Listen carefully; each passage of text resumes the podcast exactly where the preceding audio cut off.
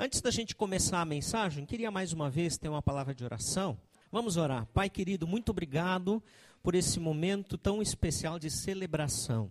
Muito obrigado que nós podemos celebrar ao teu nome, porque tu és grande, tu és Deus todo-poderoso, mas tu também és o Deus presente, que se manifesta em Jesus Cristo, teu Filho. Obrigado, Deus, porque podemos ouvir a tua palavra, somos livres para isso e hoje queremos refletir sobre ela num aspecto tão importante que é o casamento e a família, que o Senhor realmente fale aos nossos corações, que o Senhor nos edifique e nos mostre a tua vontade para as nossas vidas. Em nome de Jesus. Amém, Senhor.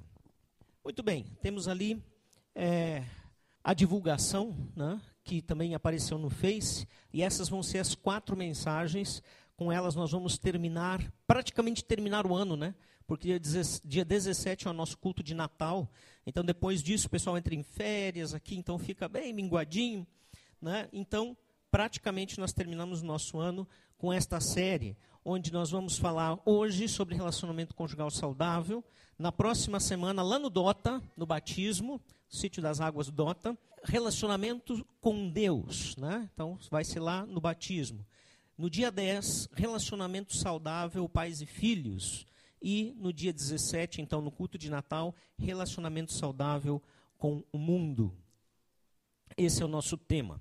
Bom, vocês sabem que pai sempre é meio é, assim aquela coisa, né? Puxa a, a brasa para o lado dos filhos. Comigo não é diferente. Então, hoje a próxima imagem que eu, eu escolhi, eu vou botar a foto do Guto e da Ana Laura ali. Então, para falar um pouquinho do que, que nós vamos falar hoje à noite. Eu estou aqui, olha lá, ó, o Guto e a Ana Laura. Não é? Direitinho, direitinho. Hoje nós vamos falar então sobre relacionamento conjugal saudável. Né? Aqui nós vamos pensar na questão do princípio. Né? E o princípio que nós temos a respeito do relacionamento uh, conjugal saudável é isso. Para se ter um relacionamento conjugal saudável, é necessário investir intencionalmente no casamento. Não dá para deixar rolar. Não dá para pensar que simplesmente vivendo um dia após o outro, sem propositalmente investir, pagar o preço, o nosso casamento, a nossa relação vai crescer e desenvolver. Precisa sim haver um preço a ser pago. Né? E nós queremos falar hoje de algumas atitudes que tornam um casamento saudável. E longe de querer, vamos dizer, trazer uma lista aqui completa de que, ah, o Giovanni não lembrou de falar de tal coisa. Possivelmente. Possivelmente tenham mais coisas que nós deve, devamos incluir nessa lista. Mas eu quero trazer aqui algumas atitudes que tornam um casamento saudável, sim, e que são fundamentais. E esta primeira atitude é exercitar o amor exercitar o amor. E entendamos aqui amor pela palavra ágape, o amor de entrega, o amor verdadeiro, o amor que Cristo tem por nós quando se entrega na cruz, sendo Deus, não precisando fazer isso, mas escolhe nos salvar. Esse amor de entrega que ele também convida para que nós façamos para com todos, principalmente na relação conjugal. Então, esse amor de entrega, o exercitar o amor, é, é fundamental. E primeira coisa que eu quero lembrar é que o amor não é um sentimento. O amor ele produz sentimentos, sim. Produz sentimentos, ora bons e agradáveis, ora ruins e sofridos. Amor traz sentimentos ruins também. Sentimentos não estão sob nosso domínio. Portanto, eles não podem ser alicerce do nosso casamento. Quando a gente diz que o amor acabou, quando alguém diz que o amor acabou, geralmente essa pessoa está se referindo a sentimentos. E aí sim, se nós nos basearmos neste amor como um sentimento, aí de fato ninguém permanece casado, porque acaba rápido, vai e vem muitas vezes e assim por diante. Na relação que Paulo descreve acerca do amor, né, ele diz o seguinte, 1 Coríntios 13, 4 a 6, diz: O amor é paciente, o amor é bondoso, não inveja, não se vangloria, não se orgulha, não maltrata, não procura seus interesses, não se ira facilmente, não guarda rancor.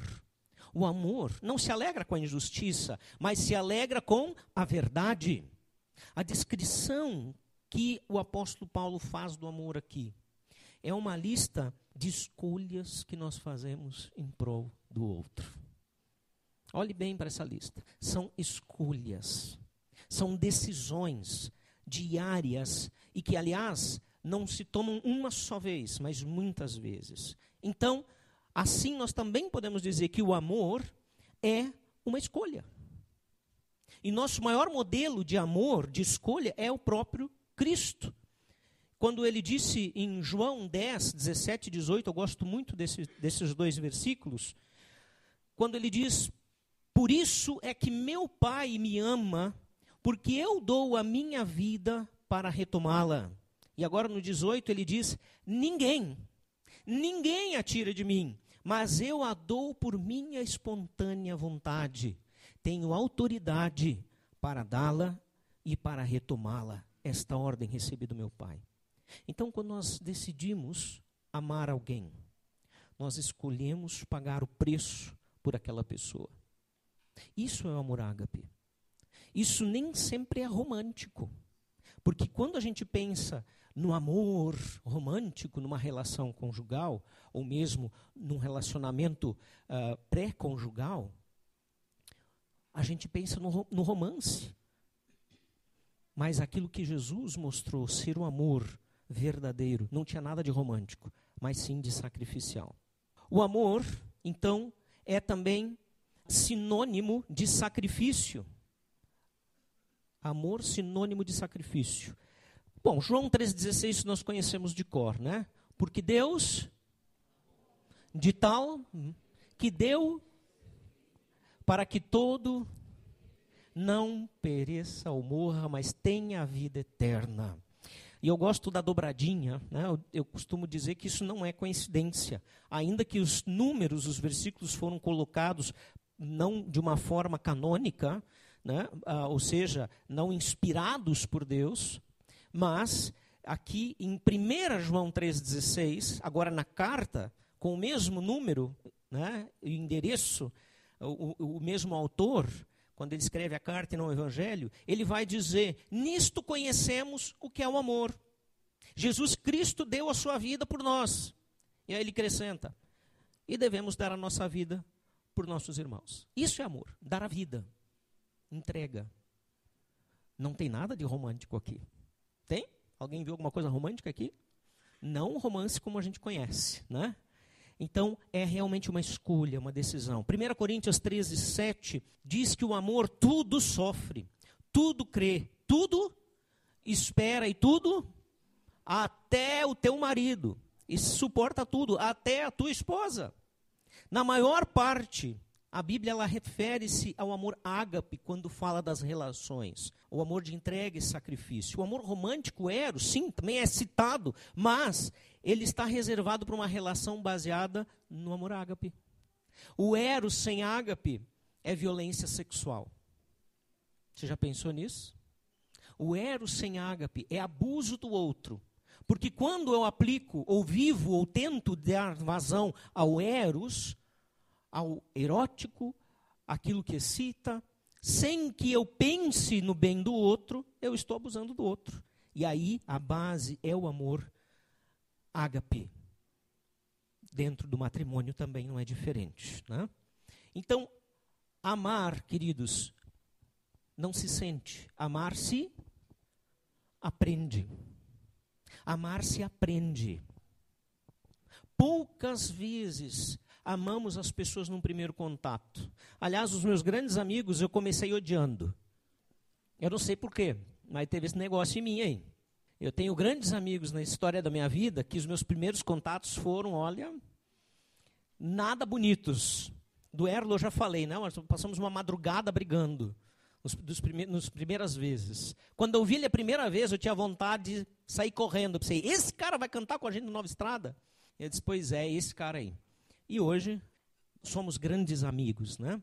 Então o amor amar se aprende, né? À medida que os anos vão passando, o casal se aperfeiçoa nesse amor. E isso se dá assim com a experiência.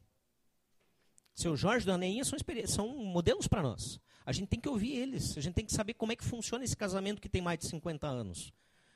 Como é que eles ainda estão juntos, como é que eles ainda eh, se gostam, se abraçam. Pessoas que passaram tanto tempo juntos, sim, aprenderam e têm aprendido a amar, a compreender o outro e saber como o outro funciona, quais são as suas limitações, as suas fraquezas, aprender a tolerá-las, aprender a apoiá-lo e assim por diante. Então o amor se aprende. O amor romântico é necessário. Uma vez o Catito, que é o coordenador do nosso curso de aconselhamento pastoral familiar, quando eu ainda fiz junto com o Wilson lá em Gramado a terapia familiar sistêmica, lá ele disse para nós o seguinte: se não existisse o romance, se não existisse a paixão, ninguém casava. E faz sentido, porque o que nos move para um relacionamento duradouro, inicialmente, é a paixão. Todo mundo do lado de fora olha para o casal e vê, hum, coitados, não percebe nem a metade, né? Quero ver quando casar.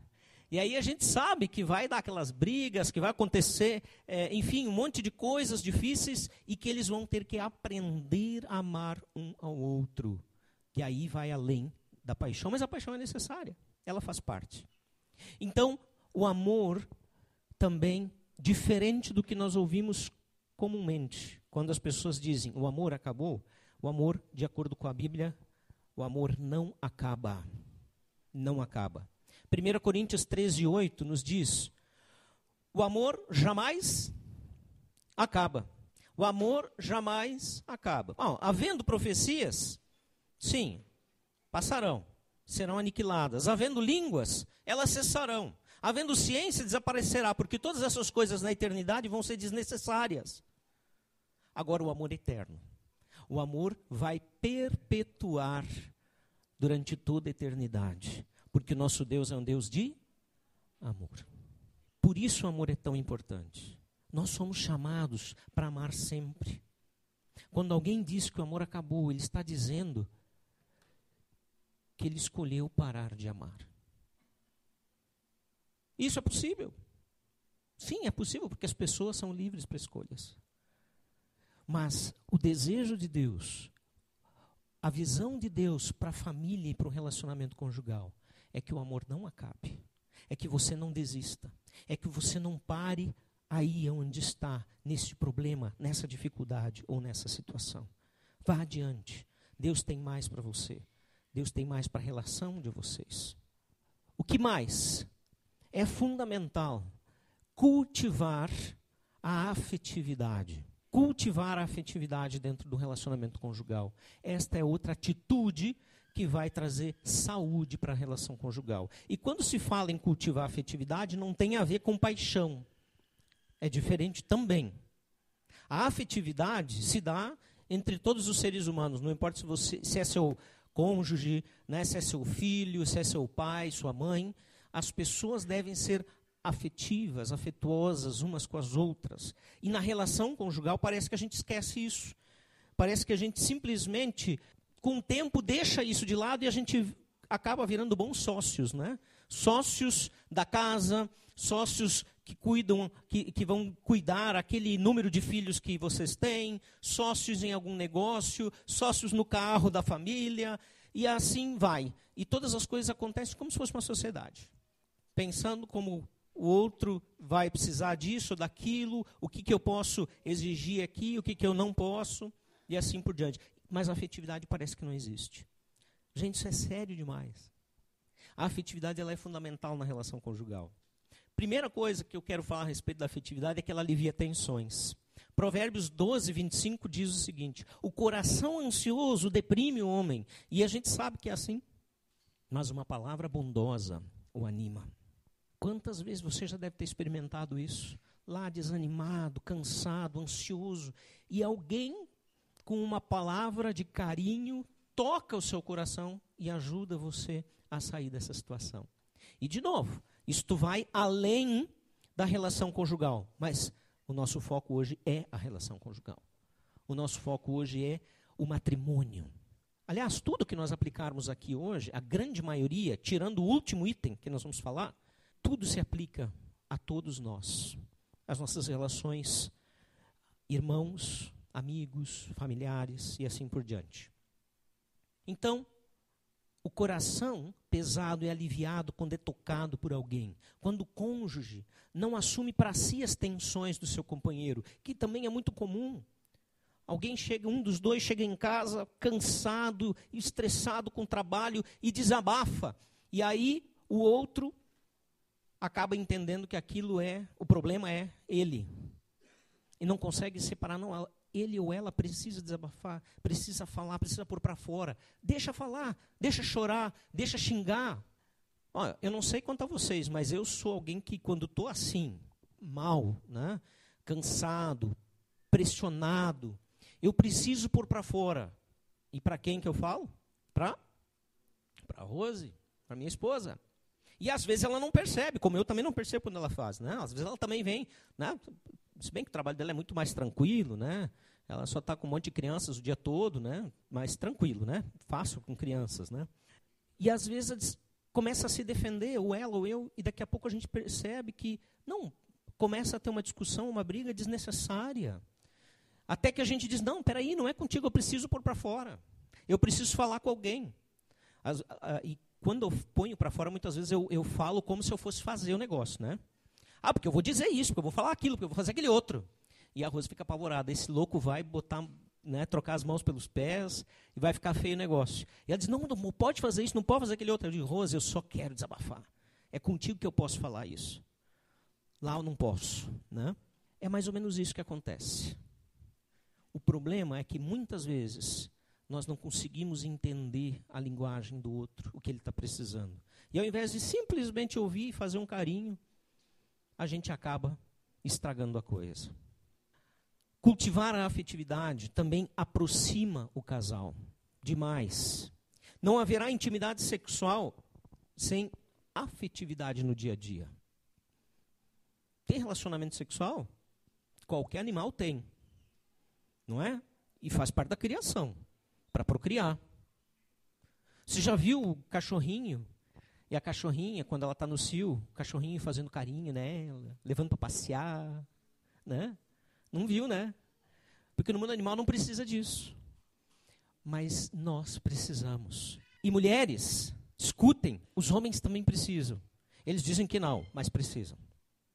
Você vai perceber. Se não percebeu ainda, você vai perceber.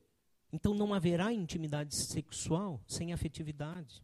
Especialmente nós homens precisamos entender o seguinte, queridos, que as emoções femininas elas precisam ser tocadas com gentileza, com sensibilidade. Nós somos muito racionais, muito certinhos. Aquela história, né, das caixas que a gente já ouviu. Ah, tá tudo dentro de uma caixinha. Para a mulher não é assim, é um emaranhado. Caso contrário, o esfriamento do matrimônio, ele será inevitável. Se eu não aprender a lidar com as emoções da minha esposa, nós vamos ter esfriamento, vamos ter problemas. E grande parte da solução dos problemas conjugais está justamente no versículo de 1 Pedro 3,7. Homens, é, as mulheres não precisam abrir se não quiserem, tá? 1 Pedro 3,7. Os homens têm que abrir. Do mesmo modo, vocês, maridos, sejam sábios no convívio com as suas mulheres. Bom, ele, Pedro começa dizendo assim: ó, o que eu vou falar é sabedoria, cara. Se você não fizer isso, você não está sendo sábio. Sejam sábio sábios no convívio com suas mulheres e tratem-nas com honra, como parte mais frágil, como coerdeiras do dom da graça da vida, de forma que não sejam interrompidas as suas orações. Ele está dizendo, inclusive, que a nossa vida com Deus esfria quando nós não sabemos lidar com as nossas esposas. Interessante isso. É interessante. Olhar para a esposa como a parte mais frágil não é dizer que ela é fraca, que ela não tem personalidade. Gente, isso. Peraí, nós não precisamos uma defesa feminista para ver o quanto as mulheres são fortes, não é verdade? Aliás, a mulher geme bem menos que os homens quando tem dor, né? Então as mulheres tudo estão concordando, não sei porquê. Né? Mas eu gemo mesmo. Dor para mim é para gemer. Nós temos que aprender a ver as emoções das mulheres assim e lidar com sabedoria. E não pensar que tudo que vem de uma forma violenta para o nosso lado é porque elas querem nos matar. Nem sempre elas querem nos matar. Às vezes querem. Né? Mas simplesmente porque elas precisam que a gente toque elas de uma maneira sábia. É difícil? É difícil sim. É, com certeza. É bem difícil. Mas é importante. Outra coisa importante, outra, outra área que vai fazer muita diferença se a afetividade é cultivada na relação conjugal, é que faz bem para os filhos. Eu não estou falando aqui agora sobre criação de filhos. Filhos é, é na próxima? Não, na outra. Daqui a duas. Né? Eu não vou entrar nessa questão hoje. Eu estou falando afetividade tua para com a tua esposa, tua para com teu marido, vai fazer bem para os filhos. Sim, vai fazer bem para os filhos. Já falei do Catito, né? para quem conhece ele, é, sabe que uma das suas falas a respeito da segurança dos filhos é a seguinte: se você quiser ter filhos seguros, invista no seu cônjuge ou no seu casamento. A escola da terapia familiar sistêmica, ela aponta justamente a fragilidade das crianças, gente, isso aqui é muito sério, como consequência de matrimônios instáveis ou famílias destruídas. Hoje a Rose teve que estar com as crianças lá atrás, então ela não pôde estar aqui, senão eu pediria para ela falar. Ela ia ficar brava comigo, como sempre fica quando eu peço para ela falar, né? Mas então eu vou falar. Ao longo né, dos 25 anos de magistério de docência dela, e mais de 25 anos, isso porque ela começou muito cedo, não é porque ela é velha, gente, tá? Senão eu tenho que deixar isso gravado, porque senão depois eu vou ter problema em casa.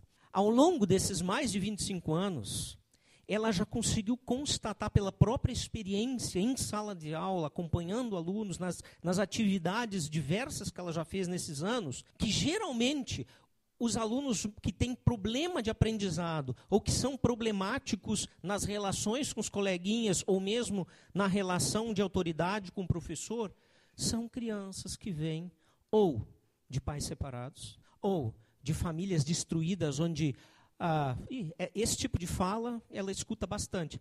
Ah, minha mãe foi esse final de semana visitar meu pai lá na cadeia. Né? Algumas vezes ela já ouviu isso. Pais presos ou famílias que foram passaram por alguma, alguma tragédia né, terrível. Então, geralmente, assim, a grande maioria dos casos estão ligados a isso. E a escola sistêmica ela vai ensinar justamente isso, que se a gente investir neste casal, nós curamos a criança. Não precisa se fazer nada com a criança. Não precisa mandar para psicólogo. Não precisa fazer absolutamente nada. Precisa tratar o casamento dos pais. Então a afetividade que você tiver para com a sua esposa, até mesmo na frente dos seus filhos, vai ajudá-los. Agora não adianta fingir na frente, né, passar a mão, oi querida, e por trás não tem nada. Eles também percebem, eles também sabem disso. Para atingir o coração da criança, os pais precisam oferecer um ambiente de proteção, de cuidado, um ambiente de afetividade, porque a afetividade ela promove tudo isso. E a afetividade ela é crucial para manter a saúde da relação conjugal. Tá? É crucial. Então não há casamento que resista à frieza né, afetiva, onde tem ausência de afetividade. Pior ainda, quando além da ausência, há ataques o tempo todo. Queridos, existem milhares de pessoas que dividem o mesmo teto mas não tem mais nenhuma afetividade um pelo outro. Eu sei que talvez você teve a sua afetividade destruída por atitudes, mas a afetividade ela não está acima do amor. Por isso, a afetividade também precisa ser escolhida dentro de um princípio do amor. Eu vou ser afetivo, eu quero ser afetiva apesar de apesar daquilo, disso ou de outro pequenos gestos no dia a dia. Cumprimentar-se com um beijo. Parece que quando a gente ficar mais velho não pode beijar, né? Sei por quê. Fazer um cafuné no cabelo ou na careca. Adoro cafuné na careca. Dá um sorriso espontâneo. De repente, olhar e dar um sorriso. Tem casal que, quando acontece isso, né? Ah, a esposa olha para o marido, dá aquele sorriso espontâneo. O que tu quer? Não quer nada, só quer te conquistar. Dá um olhar apenas, sem dizer nada. Aquele olhar 44, o que está pronto de novo? Não, esse não. Aquele outro olhar, né? Aquele olhar convidativo para a relação. Não sexual, para a relação do dia a dia. Calma, essa parte vem depois. Isso tudo é fundamental e às vezes no meio da correria. Então, dar um elogio são coisas que reacendem a chama da afetividade. A gente precisa investir, a gente precisa fazer, não vai voltar sozinho. Temos que intencionalmente investir no casamento. A afetividade também é uma escolha que se faz por causa do amor e como amor. E é quando nós escolhemos ser afetuosos uns com os outros, o resultado traz consigo a restauração da alegria de estar juntos. Vale a pena pagar o preço. Vale a pena fazer, porque funciona mesmo. Ah, Giovanni, tu não conhece como é que está a minha relação. Eu nem tenho que conhecer. Quem conhece e pode todas as coisas, já viu como está a tua relação. E ele vai te ajudar, que é Jesus. Seguindo. Respeito mútuo é outra escolha é importantíssima. Respeito mútuo é fundamental na relação e igualmente bíblico. E nós vamos dar uma olhada, então, em vários textos que vão falar disso. Primeiro, respeito pelas diferenças. É bem interessante isso, muito interessante. Gente, nós gostamos muito de conversar com pessoas que são parecidas conosco, não é verdade? Tem assunto, tem papo. Pessoa que gosta das mesmas coisas, que gosta, tem o mesmo jeito de fazer uma tarefa ou outra. Quando a gente está numa roda de amigos, quando a gente conhece alguém, não é verdade? Quando a gente conhece uma pessoa nova, e daqui a pouco a gente percebe que ela tem muitas coisas semelhantes a gente, a gente tem uma certa afinidade, já meio de, de cara. Diz, bah, gostei desse cara, gostei dessa guria, não é assim, mais ou menos? É, mas é, isso é normalmente assim. E isso é muito interessante. Só que tem uma coisa: pela ordem natural da criação de Deus, nós somos atraídos e nos apaixonamos pelo que é diferente de nós. Essa é a ordem natural. Essa é a, a regra da criação. Na regra da criação, homem com homem não se atrai, mulher com mulher muito menos. Não para uma relação conjugal, nós estamos falando de relação conjugal. Você percebe? Pela regra da criação, os diferentes se atraem. Que tremendo isso. Porque aquele que tem o que eu não tenho, aquilo, aquele que é o que eu não sou, que faz de um jeito diferente do meu é interessante e me completa de certa maneira. Não que eu seja incompleto se eu não tiver alguém, mas torna o viver conjunto né, melhor, mais bonito, mais gostoso. E por todo namoro, o tempo de conhecer-se, nós somos cativados por tais características. Mas que interessante. É só casar que essas características se tornam ruins né? Aquele jeitinho diferente que ela tinha de fazer agora está me irritando, né? Ah, aquela criatividade que ele tinha de falar e viajar, fazer um monte de coisas, era tão bonito imaginar. Agora eu digo, ele não tem os pés no chão, nunca decide nada certo. Quando nós nos casamos e a rotina do matrimônio passa a fazer parte da relação, nós tendemos a brigar por causa das diferenças. Aquilo que antes nos apaixonava. Isso é normal até certo ponto e vai se tornar trágico na relação conjugal se eu não olhar para isso com atenção. E isto vai ser um motivo para dizer que há incompatibilidade de gênios. E aí tem que separar. Mas não, Deus fez a gente para viver e passar por essas coisas e nos adaptar e aprender um com o outro. Nós precisamos reaprender a gostar, a respeitar o outro no seu jeito, nas diferenças. Nós precisamos aproveitar estas diferenças para crescer um com o outro para aprender o jeito que o outro faz, para ensinar algo diferente, para variar. Isso é relacionamento conjugal. Então nós temos que respeitar as diferenças, o respeito pelas diferenças de cada um. Também o respeito pelos papéis, porque os papéis são diferentes entre homem e mulher. Gente, existem funções diferenciadas entre os casais, mas não posições. Isso nós falamos no último domingo, quando nós falamos da criação, Gênesis 1, 26 a 31, e que homem e mulher, ambos, têm o mesmo valor e a mesma identidade, a mesma imagem de Deus em si. E cada um expressa essa imagem de uma maneira única e que torna a obra de Deus maravilhosa.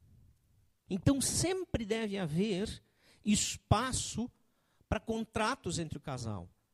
Por quê? Contratos que são decisões conjuntas, que farão com que as funções elas sejam bem definidas entre o casal. O básico é esse, o que a gente acabou de falar. Não existe uma lista exaustiva de funções universais e papéis a serem seguidos. Não, mulher faz isso, homem faz aquilo. Isto sim a sociedade tem colocado como um problema, né? Que é a cultura que faz. Assim, cada cultura tem uma forma de ver papéis diferentes para o homem e para a mulher. E não necessariamente uma cultura está certa e outra está errada. De forma alguma. O principal que precisa ser observado é que o homem tem a responsabilidade de ser o líder, que não significa o mandão. Aliás, ah, e que a mulher tem o papel de ser a ajudadora, a semelhante, que corresponda, que seja idônea, para que tudo corra bem. existe espaço para o casal adaptar, segundo as características e a personalidade de cada um, pode adaptar. O importante é que haja cooperação, flexibilidade e entendimento mútuo. Só isso. E aí nós podemos e devemos respeitar os papéis um do outro. Depois eu vou falar um pouquinho mais a respeito dessa questão da liderança masculina, que é agora, o respeito pelos sentimentos. Como já lemos 1 Pedro 3,7, né, que fala de os homens terem cuidado né, e tratar as mulheres com delicadeza, com sabedoria, como parte mais frágil, mais sensível nós não podemos tratar as nossas esposas, nossos companheiros, como nós tratamos nossos amigos. Como a gente trata um filho, homem, ou outro ser masculino. Como é que a gente se trata? A gente chega num grupinho de amigos e diz, e aí, cambada, tudo bom? Né? Vai ver o que é cambada no dicionário. Fala, chega assim na tua esposa. Não é o jeito certo. A gente chega, né? Vai tratar com o filho, como é que a gente brinca com o filho logo que ele começa a, a interagir com a gente? A gente dá uns tapas nele, para cair para lá e a criança dá risada e gosta. Porque é menino. E é uma das características do menino. Uma das coisas que o Vitor mais gostava de fazer é isso, brigar. Ele adorava brigar, brincar de brigar comigo. Agora ele continua adorando brigar comigo. Faz parte do homem e do filho. E as mulheres estressam, para que tu vai machucar esse guri. Né? E a gente, pá para cá e pá para lá. Daqui a pouco um começa a chorar, sai um grito.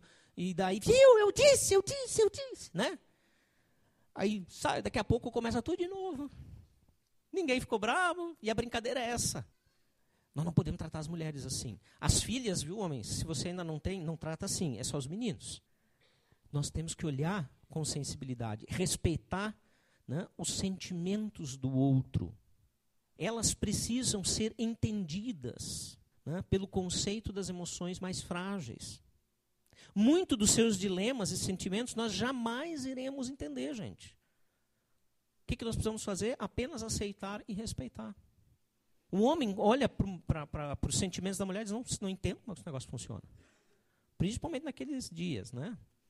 Não precisa entender, só respeita. Não tenta entender, o último que tentou entender está no cemitério. Não funciona, só respeita é fundamental.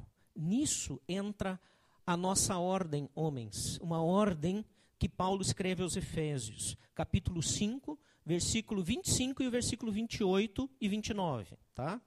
O 26 e 27 ele vai fazer a ligação do corpo de Cristo com a esposa, a igreja, né? Então ele está falando em dois aspectos. Ele está falando nesse texto no aspecto de relação conjugal mesmo, mas ele também fala do mistério que é a relação de Cristo com a sua igreja. Né? Então, o versículo 26 e 27 faz esse, esse, essa ligação. Agora, para o casamento, nós vamos ao 25, 28 e 29, onde ele diz: Marido, ame a sua esposa assim como Cristo amou a igreja e deu a sua vida por ela.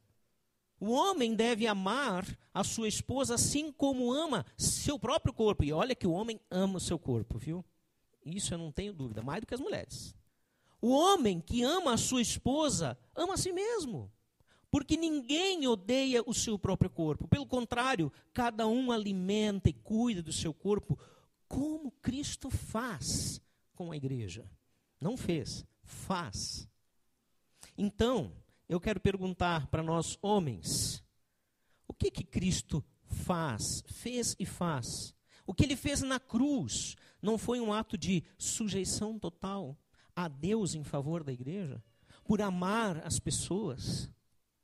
Não é esse o tipo de amor que nós devemos oferecer para as nossas mulheres? Um amor que, de certa forma, é também sujeição do marido em favor, em benefício da mulher. E que bonito ver homens que se sujeitam a situações difíceis na vida por amor à esposa. Isso é bem diferente de ser alguém que não sabe liderar. São duas coisas diferentes. Mas se sujeitam a situações difíceis porque sabem que naquele momento a mulher está precisando que isto aconteça. Um amor que procura exercer todo o bem em favor da sua mulher. Aliás, da sua única mulher. Porque se você tem mais que uma mulher, nem tente fazer isso, porque você já não está amando. A infidelidade não tem lugar no casamento. E não é sujeição uh, e o respeito uma exímia demonstração de amor? Com certeza. É claro que sim. O marido jamais poderá salvar sua esposa. Nós não podemos trazer isso para ela. É Cristo que salva, só Ele. Mas o padrão a ser seguido no nosso relacionamento é o padrão de Cristo com a igreja um padrão de sacrifício. Eu preciso pagar o preço para essa mulher. Eu preciso lutar as minhas lutas. Eu preciso guerrear contra as forças que eu tenho que lutar, guerrear para ganhar a princesa. Para ter ela. E isso não é uma vez só. Não é na hora da paixão.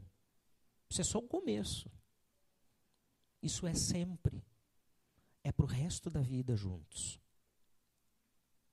Isto é importante demais. Então nós precisamos respeitar os sentimentos da esposa, amando ela desta forma. E o respeito pelas ideias diferentes. Sim, homem e mulher se tornam um física, relacional e afetivamente. Mas não em suas opiniões. Mas não em sua vontade, nas decisões. Aí não dá para dizer, bom, nós somos um, eu sou cabeça, e nós vamos fazer assim e está definido. Isso não é, não é ser cabeça, é ser cabeção. Cabeçudo, né? A gente diz aqui no Vale.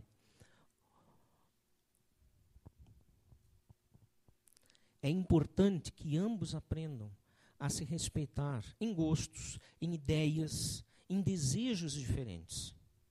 É também nessa área que o amor ágape vai falar, o amor entrega vai ser definitivo ou decisivo, será o regulador dessa relação, onde um abre mão para o outro e vice-versa. E não adianta notar às vezes que tu abriu mão para depois dizer, agora é tua vez. Infelizmente, isso não é amor. Essa regra não existe no amor ágape. Então, respeito mútuo é outra atitude fundamental para alimentar o casamento. E a submissão bíblica? Vamos entender o que é a submissão bíblica, porque eu acredito que existe uma inversão de valores, ou pelo menos uma compreensão muito errada a respeito do que é uh, submissão. Né? E a Bíblia traz muitas boas ideias e esclarecimentos aqui. Bom, primeiro lugar, é princípio divino. Nós devemos ser submissos a Deus. Não vou ler os textos agora, você pode anotar nós devemos ser submissos a Deus, conforme Tiago 4,7 nos diz. Tiago 4,7. Nós devemos ser submissos aos mais velhos, conforme 1 Pedro 5,5 diz. A lista vai bem além do que você deve estar imaginando. Nós temos que ser submissos aos nossos pais, e aí nós vamos ouvir na mensagem sobre pais e filhos. como diz Efésios 6, de 1 a 3. As lideranças espirituais, como diz Hebreus 13, 17. As autoridades que estão sobre nós, civis, como diz Romanos 13, 1. Aos irmãos na fé e ao cônjuge, não importa se ele é homem ou mulher. Efésios 5, 21. Ou melhor, não importa se você é homem ou mulher. Se você é mulher, submissa ao homem. Se você é marido, submissa a, submisso à mulher. Ué, como assim, Giovanni? Já vamos entender. Isso é princípio divino. É mandamento para a esposa. Leiam comigo Efésios 5, 23 e 24. Pois o marido tem autoridade sobre a esposa. Efésios 5, 23 e 24. Assim como Cristo tem autoridade sobre a igreja. E o próprio Cristo é o Senhor da igreja, que é o seu corpo. Portanto, assim como a igreja é obediente a Cristo, assim também a esposa deve obedecer em tudo ao seu marido. Isso é na nova tradução linguagem de hoje. Vamos achar uma outra linguagem que é mais leve, né? Você não foi legal, né, mulheres? Vamos achar uma outra.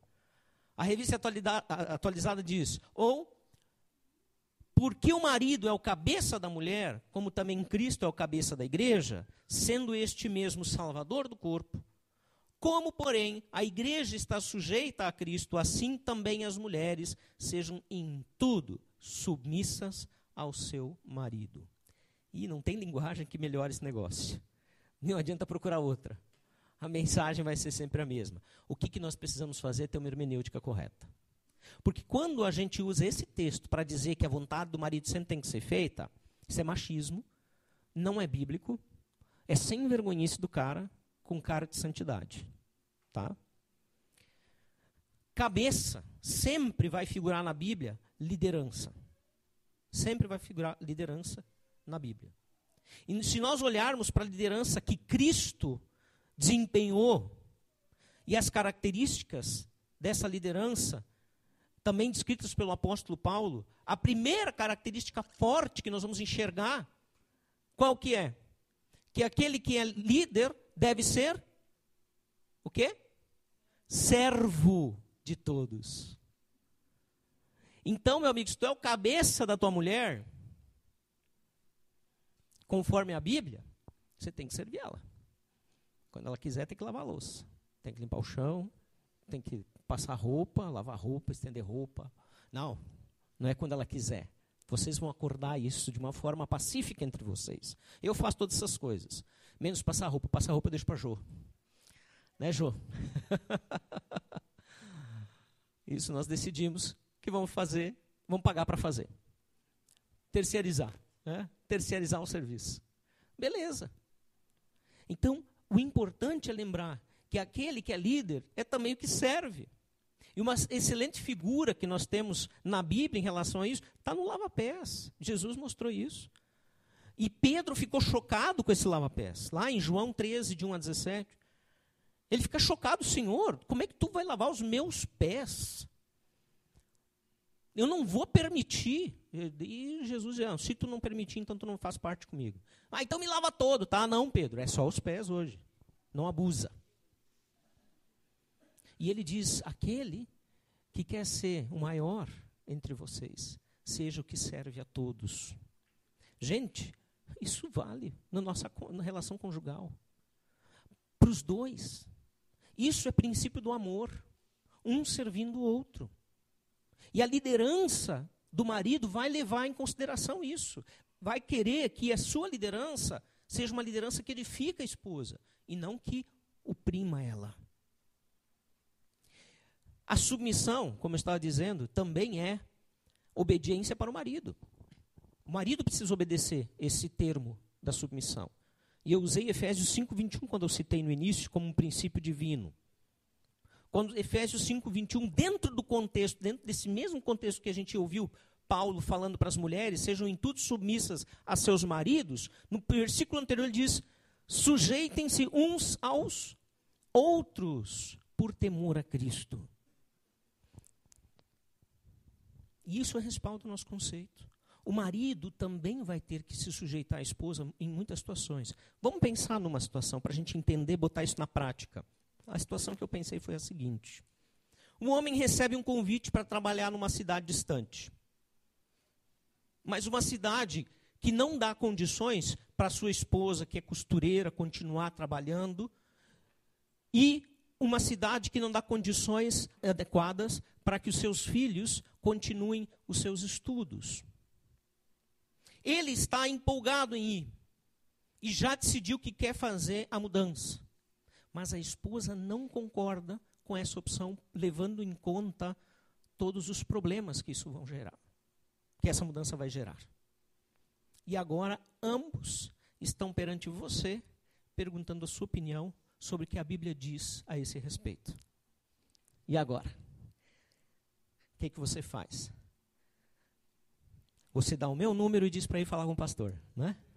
Sem vergonha. Não marido, você que deu o meu número. Porque nós somos preparados por Deus para poder prestar contas da nossa fé. E deveríamos estar preparados. Mas vamos ver. O que, que você acha? Agora vão ser achômetros. Que resposta você daria? Fale bem alto. Não é viável. O que, que mais?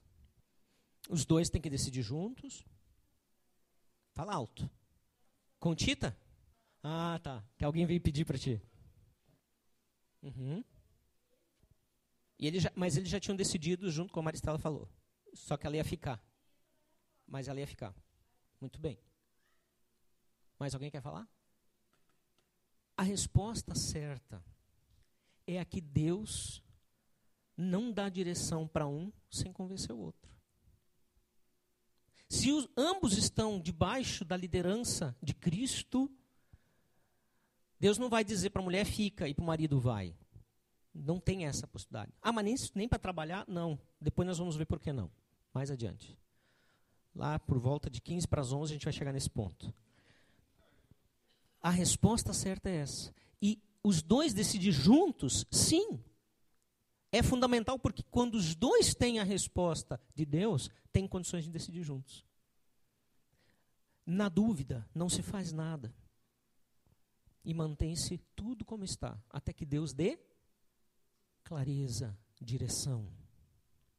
Então a submissão da esposa, ela não significa que o homem decide tudo sozinho e ela tem que correr atrás mas que ele assume a responsabilidade pelo casal e pela família. Isso é sério. E quando necessário, toma a ação própria que aquela situação requer, uma decisão adequada para o bem de todos da família, da esposa, dos filhos, da relação conjugal. Porque ele recebeu esta estrutura física, emocional e espiritual de Deus para ser o líder do, do lar. Assim, queridos, a mulher, ela deixa o homem liderar, submetendo-se à liderança do homem, do seu marido, que assume o papel deixado sobre ele que Deus deu. Então, essa submissão não é uma submissão de escravidão, é uma submissão ativa, participativa, acima de tudo. Promove também, a submissão bíblica, ela promove parceria Parceria, não ditadura. Quando o casal ele compreende e aceita o conceito bíblico da, da mútua submissão, ele passa a formar uma parceria que pode ser comparada a um time de futebol, bem entrosado e vitorioso. E é bonito de ver casais maduros debatendo sobre esse tema difícil. É bonito de ver, porque eles colocam suas posições de forma diferente, sem um agredir o outro. É muito bacana ver. O jeito é a condução, a forma é onde querem chegar. Então, por isso que eu disse, a direção né, é o local. Nós queremos chegar lá. O objetivo, onde se quer chegar. Então, um casal pode ter opções diferentes para chegar no mesmo lugar. Jeitos diferentes. O jeito não é importante, mas o importante é que eles cheguem juntos se respeitando nas diferenças. Isso vai trazer parceria. E também vai promover o quê? Confiança na relação. A submissão, bem compreendida, queridos, e bem vivida, ela também tem o poder de promover essa confiança entre o casal. Por quê? Porque não há espaço para desconfiança, não há espaço para dúvida sobre o caráter, porque eles estão unidos, para ciúmes e coisas desse tipo. Um casal que ele aprendeu a se submeter mutuamente, ele conhece os seus limites, ele conhece também as suas fraquezas, ele utiliza o seu potencial e é uma bênção para as pessoas que estão à volta dele. É fantástico ver um casal assim. É tremendo.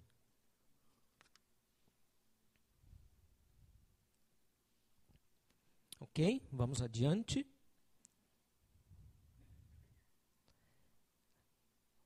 Outra atitude fundamental é a submissão, desculpa, botei no lugar errado, a investir na espiritualidade. Investir na espiritualidade.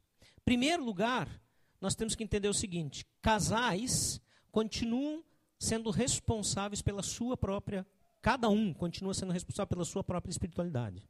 Tá? Salmo 143, 6 diz o seguinte: 146, 6. Estendo as minhas mãos para ti, como a terra árida ou seca, tenho sede de ti. E aí uma pausa para reflexão no texto. Salmo 42, 1 e 2, nós gostamos de cantar, né? Como a corça anseia por águas correntes, a minha alma, ou todo o meu ser, anseia por ti, ó Deus. A minha alma tem sede de Deus, do Deus vivo. Quando poderei entrar para apresentar-me a Deus? Então, queridos, quando nós não estamos plenos de Deus, quando nos afastamos dele e dos seus caminhos, maior se torna o nosso egoísmo e reincidimos em pecados, o que afeta a nossa relação conjugal diretamente. Se você quer consertar o seu casamento, a primeira atitude que você deve tomar é se chegar a Deus. Você. É, João, tu não conhece ele, ele que não quer saber de Deus. Responda por você. Se aproxime de Deus. Investir na espiritualidade fortalece o matrimônio. Marcos 3:25 nos diz: Se uma casa estiver dividida contra si mesma, também não poderá subsistir. Jesus está falando nesse momento, né, usando este princípio tão lógico, quando ele foi acusado de expulsar demônios pelo poder de Satanás. Né? E aí Jesus usa esse princípio. E aliás, o princípio aqui aplicado é um conceito que todo judeu conhecia muito bem. Que um jugo desigual com povos pagãos e idólatras, não que não adoravam a Deus, já havia feito muito estrago na história de Israel. Eles conheciam muito bem essa história. Como ocorreu no conselho de Balaão para Balaque. Né? Balaão lá, que a mula teve que falar com ele. Dizer, ô oh, rapaz, para de me bater que tem um anjo ali que não deixa eu passar. Balaque, rei dos Moabitas, que viu Israel acampada lá nas suas, uh, nas suas planícies e nos seus, nos seus campos, nas campinas de Moabe, Números capítulo 22, de 1 a 6, você vai ver isso.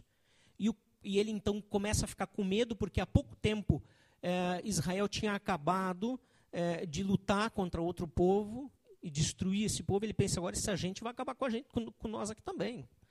E ele então pede para Balaão amaldiçoar Balaque. E por três vezes, ao invés de amaldiçoar, Deus coloca na sua boca bênção. Bênção. E aí nós vamos ver números 31:16 as consequências do do que ele propôs, né? Apesar de que você não vai enxergar no tema Uh, desculpa, no contexto cap, de Números 22 a 26, onde nós temos essa história, você não vai ouvir diz, eh, uh, Balaão falando a Balaque o, o, conselho, mas nós vamos ver, por exemplo, em Números 31, 16, depois dessa história, ele diz assim: foram elas, essas mulheres, que eles então pegaram para escravas, porque acabaram matando aquele povo, os homens só, e as mulheres eles ficaram como escravas, para tomá-las para si, foram elas que seguiram o conselho de Balaão. Uhum e levaram Israel aonde? A ser infiel ao Senhor no caso de Peor, que foi onde aconteceu, no monte de Peor, onde Balaão deveria ter amaldiçoado Israel. E aí ele dá o conselho. De modo que uma praga feriu a comunidade do Senhor. Isso está lá em Números 31, 16. Então, o envolvimento dos homens com essas mulheres moabitas está descrito também número 25, números 25, de 1 a 3. E esse ensino de Balaão é mencionado na carta para a igreja de Pérgamo, Apocalipse 2,14, quando ele diz, falando da igreja, tenho, porém, né, não muita coisa contra você, mas o que eu tenho é que você tem aí pessoas que se apegam aos ensinos de Balaão, que ensinou Balaque a armar ciladas contra os israelitas, induzindo-os a a comer alimentos sacrificados a ídolos e praticar imoralidade sexual. E esse foi o conselho que Balaão deu. Entrega as tuas filhas para se prostituírem com os israelitas e faz com que elas apresentem o culto aos ídolos para eles, e isto vai dar certo. E acabou dando, e Israel teve grande prejuízo. E é em cima disso, desse mesmo pensamento que Paulo também apresenta, a escolha aos coríntios de que de também a escolha aos coríntios de que não haja julgo desigual entre eles. 2 Coríntios 6 de 1 a 14. Desculpa, 2 Coríntios 6, 14 até 7, 1. Porque não tem como um casal estar unido tendo uma fé diferente. Não vai dar certo. Vai ter muito problema. Então, fortalece o matrimônio sim investir na espiritualidade dar direção aos filhos. Muito diferente do que nós pensamos, o que a igreja da década de 70 até 90 pensava, que quem educava a igreja, 70 tá, não só, antes disso, eu estou falando do tempo que eu lembro, né? ensinava que as coisas de Deus, quem ensinava? Quem tinha responsabilidade? Era a igreja. As coisas da vida eram os pais. Mas de Deus era igreja. Mas não existe coisas da vida e coisas de Deus. Tudo é coisa de Deus. E hoje, graças a Deus, depois ali dos anos 90, a igreja brasileira começa a ter uma revolução nisso. E começa a olhar para isso e começa a despertar e ver que os pais são responsáveis.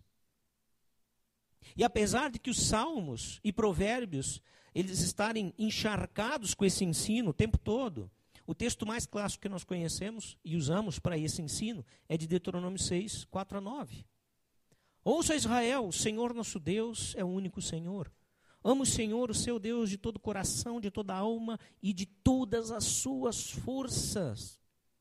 E esse é o Shema de Israel, o grande lema todos deveriam conhecer. E aí ele continua dizendo como deveria conhecer: que todas essas palavras que hoje lhe ordeno estejam em seu coração. Ensine-as com persistência a seus filhos. Conven, converse sobre elas quando estiver andando, em, uh, desculpa, sentado em casa, quando estiver andando pelo caminho, quando se deitar ou quando se levantar. Amarre-as como um sinal nos braços e prenda-as na testa. Escreva-as nos batentes das portas e de suas casas em seus portões. Ou seja, em todo tempo que de todas as formas o caminho do Senhor seja ensinado para os seus filhos. Por isso também a saúde espiritual do casal precisa estar bem. Porque os filhos aprendem pelo pelo exemplo. Eles farão de suas vidas espirituais aquilo que os pais estão fazendo.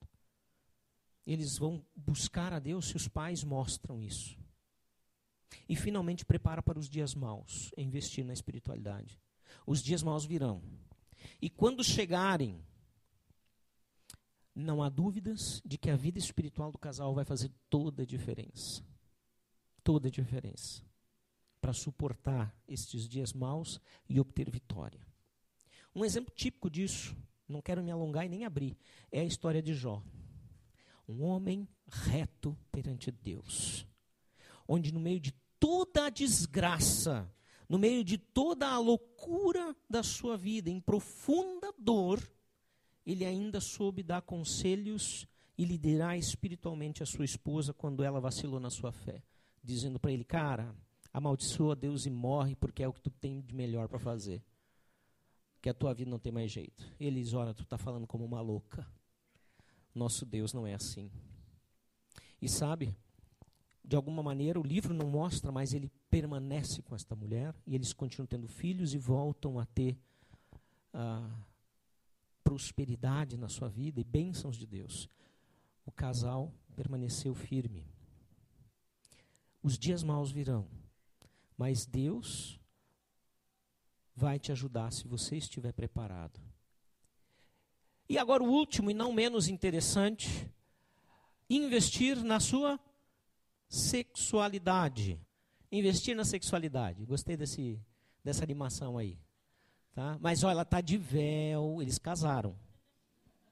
Não é namorido, nada disso, ou coisa, coisa parecida. Estão casadinhos, estão na igreja ali, tá? Investir na sexualidade. Esse tema nós podemos passar o resto da noite falando até amanhecer. E ninguém ia ter sono, né, gente? Vocês não iam ter sono, é sem vergonhas. Isso que vocês são. Sexo foi criado por Deus, em primeiro lugar. Sexo foi criado por Deus e é bom. Gênesis 1, 28. Não foi o diabo que fez o sexo. Ele perverteu o sexo. A Bíblia dedica um livro inteiro para descrever as delícias do sexo para um casal heterossexual e monogâmico que se uniram na bênção do matrimônio, que é o livro de de Cantares. Cântico dos Cânticos. O sexo só é pecado quando feito de uma das maneiras pervertidas vigentes na queda. E, aliás, sugeridas por Satanás. E quais são essas? Entre elas, homossexualidade, pedofilia, adultério, fornicação, pornografia, prostituição, necrofilia, bestialismo e toda outra sorte de aberrações. Se você não sabe o que é necrofilia, é sexo com cadáveres. Isso é muito mais comum que você imagina. E claro, normalmente dentro de cultos satânicos. Então, o sexo é bom quando está dentro dos padrões de Deus. O sexo é o ápice da intimidade. É o ponto máximo da relação conjugal a nível de intimidade. É uma das razões que Deus reservou o sexo para o casamento. Que razão? Para que o ponto de maior profundidade e intimidade no relacionamento conjugal não fosse dividido com mais ninguém, além do seu único parceiro. Porque é algo sublime, é algo intenso, é algo fantástico, é uma emoção que somente casais que tiveram a, a experiência de se guardar para um único parceiro podem sentir. Não que quem não teve essa possibilidade por falta de informação, por falta de vida com Deus, enfim, não seja abençoado. Claro que sim. Mas é algo fantástico, por isso, jovem, guarda-te, porque vale a pena. Por isso deve ser preservado para dentro do matrimônio e que deve ser indissolúvel. Sexo faz bem para a relação do conjugal, a relação conjugal. É totalmente verdade, gente que uma boa relação conjugal começa na cozinha. Vou explicar. Fazendo a refeição juntos, preparando, lavando a louça, cuidando dos filhos, passeando juntos, investindo na afetividade, no, no companheirismo. É bem verdade que todas as atitudes que nós já falamos né, em relação ao casamento vão contribuir com a intimidade sexual mas também é totalmente verdade que o sexo no matrimônio fortalece a intimidade e a parceria do casal. Sendo assim, queridos, ele não é apenas o resultado do investimento nas outras áreas, mas ele próprio é um investimento na vida do casal. Ele é necessário, exceto se doença impedir. E aí o amor ágape precisa superar isso. Então, o relacionamento sexual, ele é santo, é prazeroso e é importante na vida do casal. Na vida do casal, não antes, não fora. Sexo também é um direito do seu cônjuge. Agora os homens vão anotar tudo que eu vou falar, né? Não precisa, tem a gravação, só pede a, a gravação depois. Sexo é um direito do cônjuge. Viu, mulher? Eu disse. Né? Paulo ali ensina o seguinte, 1 Coríntios 7, 3 a 5. O marido, não, não é, ele não começa pela mulher. Ele começa pelo marido. Paulo é sem vergonha também, né? Não ajuda nada. O marido deve cumprir os seus deveres conjugais para com a sua mulher. E daí ele diz, da mesma forma, a mulher para com seu marido. A mulher não tem mais autoridade sobre o seu próprio corpo, mas sim o marido. Opa, essa aí nós gostamos, né, gente? Aí quando a mulher diz, não, hoje não. Eu é que manda, é meu. É meu. Mas ele continua dizendo da mesma forma, o marido não tem autoridade sobre o seu próprio corpo, mas sim a mulher. Não se recuse um ao outro, senão por mútuo consentimento e durante certo tempo, para se dedicarem à oração. Depois, unam-se de novo, falando do relacionamento sexual, para que Satanás não os tente por não terem domínio próprio. Sim, é um direito regulado pelo princípio do amor ágape, do amor entrega. Por isso é que Paulo conclui o texto com o versículo 6 dizendo: Digo isso como concessão, não como mandamento. Eu digo isso para vocês, para vocês prestarem atenção. É bom que vocês façam isso desse jeito. Mas não é um mandamento. O maior mandamento é o amor, que vai considerar o outro, que vai saber que a dor de cabeça, se ela for verdadeira ou não, é motivo para não ter relacionamento sexual. Que vai fazer você lembrar que precisa investir na sua companheira, no seu companheiro, mulheres, a relação sexual do homem também começa na cozinha. Não é lá na hora. Precisa se considerar isso. Precisa se começar a olhar para a relação com todas as questões que a gente tem falado, na afetividade e tudo mais. E fazer da relação sexual algo saudável, diferente do que o mundo tem apresentado cada vez mais de forma tão horrível e distorcida. E que nos últimos domingos a gente tem falado com a questão da ideologia de gênero. Né? Por isso, tudo isso é investimento fundamental na vida do casal. E agora sim, indo para a nossa conclusão, é necessário o um investimento intencional. Você não vai crescer sem um investimento intencional. Tudo muda quando você muda. Então, primeiro, o relacionamento conjugal, ele não irá desenvolver e crescer sem que haja investimento intencional, com atitudes determinadas, de seguir o conselho de Deus acerca do matrimônio. Esperar que o outro mude não resultará em mudança. A verdadeira mudança no casamento sempre vai começar em mim. Eu é que tenho que mudar primeiro. Não importa o que o outro está fazendo. Sem Deus, melhor dizendo, no casamento, haverá poucas possibilidades de ele ser bem sucedido, porque ele é o esteio do casamento e da família. Foi Deus que criou. E se o Senhor não edificar a casa, em vão, trabalhos que edificam. Né? Salmo 127, 1. As células vão ter aplicação, já foi enviado, tenho aqui alguma coisa comigo também. Em quais dessas seis áreas, na verdade, seis atitudes, não sete, que tornam um casamento saudável, você pode melhorar? Você pode colocar outra aqui também, se quiser. Testemunhe vitórias, crescimento, de crescimento que você tem tido no seu casamento. Isso faz bem para os outros ouvirem. E por final, orem pelos casais na célula, né? pedindo a benção de Deus. Vamos orar. Pai querido, muito obrigado pelo teu amor. Obrigado porque o Senhor nos dá da tua graça, da tua misericórdia quando as coisas não vão bem. Eu não sei, Senhor, quem aqui está com problemas no casamento, mas eu sei que tu sabes todas as coisas e também podes resolver todas elas. Peço que o teu amor e a tua graça tragam restauração. Onde parece impossível que o teu espírito haja, mostrando que tu és o Deus do impossível. E que haja fortalecimento a tal ponto que as nossas famílias façam diferença nessa sociedade tão distante do Senhor. Que as pessoas olhem e vejam em nós algo bem diferente do que tem sido citado ou ditado até pelas mídias e pelo mundo que aqui está. Obrigado, Senhor, porque podemos confiar em Ti e pedimos a Tua graça, a Tua bênção sobre todos nós, em nome de Jesus. Amém, Senhor.